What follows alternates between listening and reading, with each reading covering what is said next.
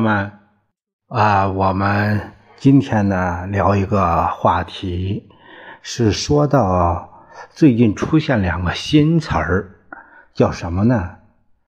啊，叫内卷和躺平。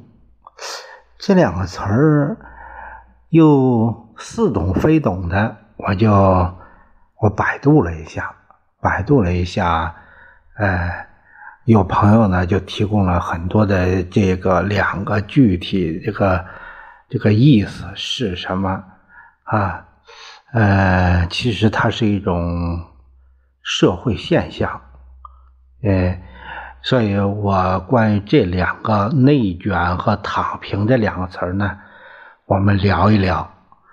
这篇文章啊，是是这个叫杂谈幺五二幺。啊，是他写的，嗯，这个我们看看内容是这样说的啊，在内卷走红网络之后，紧随而来的则是躺平。最近这两个词儿频频被大家联系在一起。那么内卷，内卷呢，就是内部的内卷呢，就是卷起来那个卷；躺平呢，就是躺着。呃，平是平安的平，啊，躺平、内卷和躺平是什么意思呢？内卷的尽头是躺平吗？呃，什么叫内卷呢？用一句通俗易懂的话来说，就是以前，比如说我们看电影都是坐着看，后来第一排的人站起来看。这样导致后面所有的人都得站着看电影，而站着看和坐着看花的钱却是一样的，最后大家都损失。什么是躺平呢？再用一句通俗易懂的话来解释，就是说以前大家还是在电影院里看电影，后来发现回家躺着看的盗版碟片也可以。还不花钱，又能享受最低标准线的电影内容，内卷的尽头是躺平吗？所谓的躺平，就是不管对方对你做什么事情，采取什么样的态度，你都不做任何的反应或者反抗，表示顺从，内心。毫无波澜。由于社会越来越内卷，一部分年轻人对待生活的方式就采取了这种躺平的态度。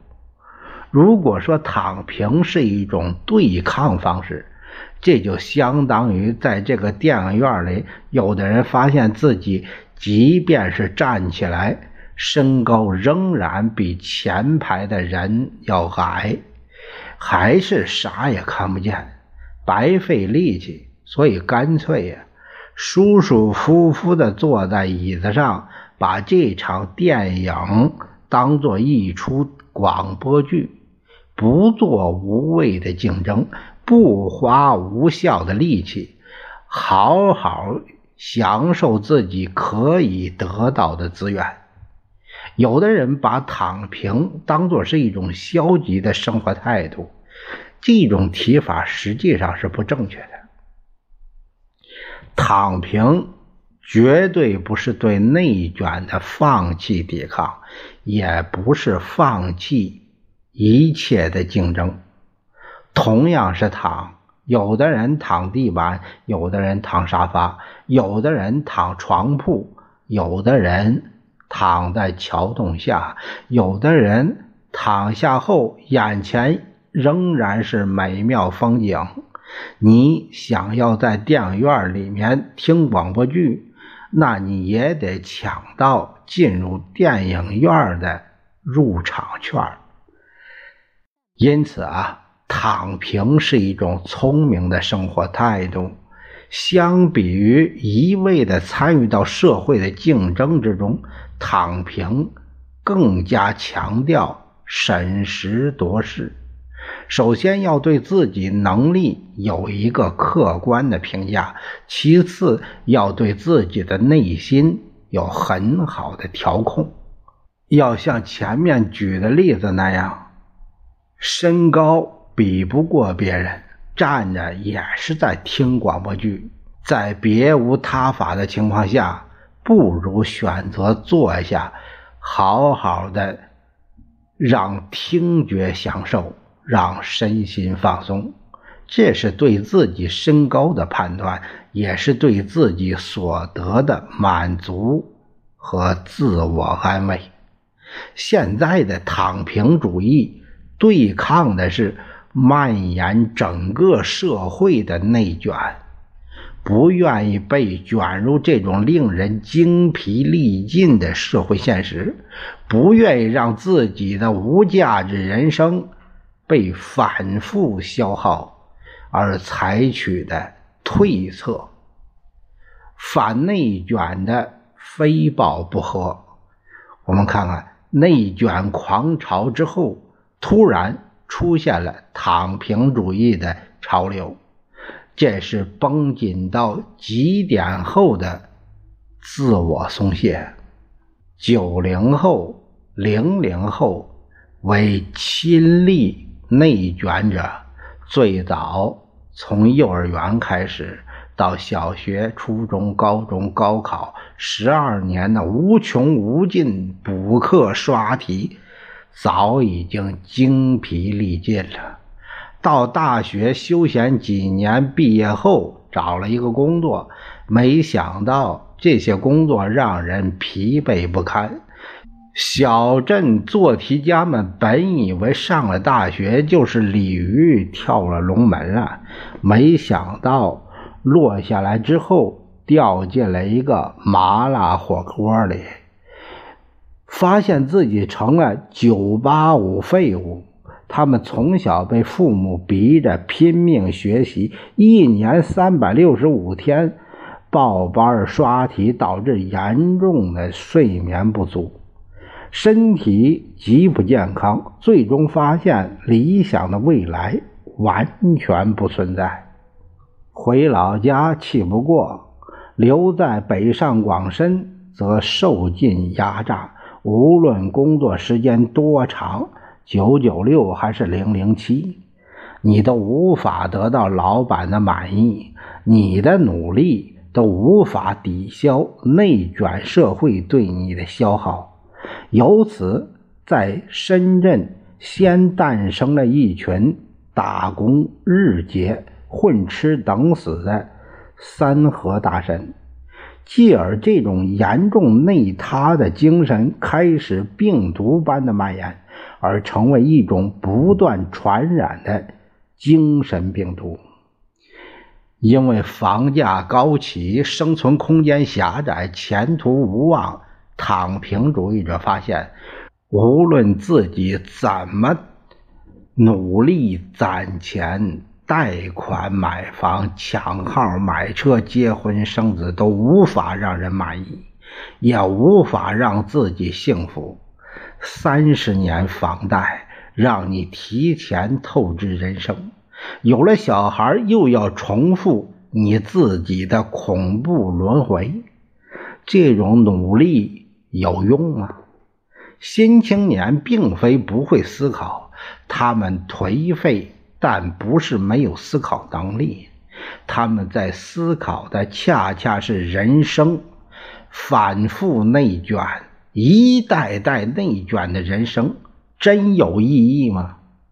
九零后、零零后。在前两代的努力下，他们本来可以过上轻松、无忧无虑的生活。他们进入了一个物质更丰富的社会，应该更容易得到物资分配，而可以更加自由自在。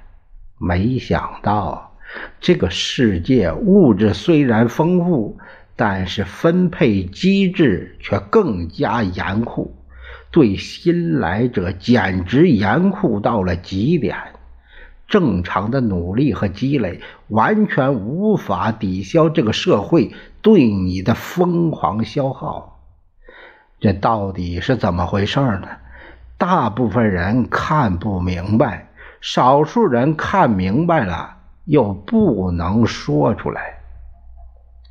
既然一切努力都是白忙，不如不努力；既然未来没有希望，不如就得过且过。实际上，颓废主义也是一种反抗，是非暴力的不合作，是对前几代人积累的崇高思想。积极观念、美好道德的怀疑以及否定，前辈思想家、道德家、教育家描绘的美丽新世界图景，被内卷的外焦里嫩了，令人对这种道德观、对这种思想和秩序都产生了深度怀疑。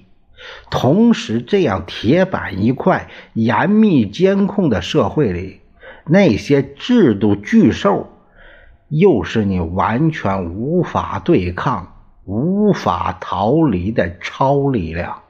因此，唯一办法就是躺平。躺平主义属于一百年后中国新青年新新文化运动。他们认清了自己所无法对抗的内卷力量，又不愿意同流合污的被内卷，或者努力参加这个内卷游戏，反而被那些操纵内卷者受益。因此，最好的办法是从这个社会的主流中。退缩，取消社会主流强加给他们的各种道德和价值，那种代表进步的思想和价值，在他们身上体现出来，却是一种强力的压迫。他们不买房、不买车、不结婚、不生娃、不消费，维持生存最低标准。拒绝成为他人赚钱的机器和被剥削的奴隶。是啊，你的消费、你的贷款，都让极少数人更得意，并汲取了你的力量之后，对你能施加更厉害的盘剥。在动辄得咎、动辄被监控的时代，还有比躺平。更好的反抗吗？有人总结说，这大概是人类文明史上最无声也最无奈的反抗。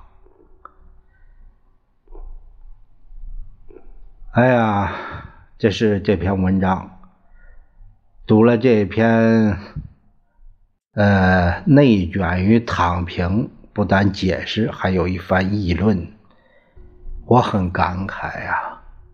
我也很欣慰，这就是好像是新的一种，就是甘地的非暴力不合作主义。这种非暴力的不合作主义，我想，一个病态的社会最终会在一代开明的领袖那里得到疏导。最后我说一句，不论寒冬有多冷。春天，它总是要来的。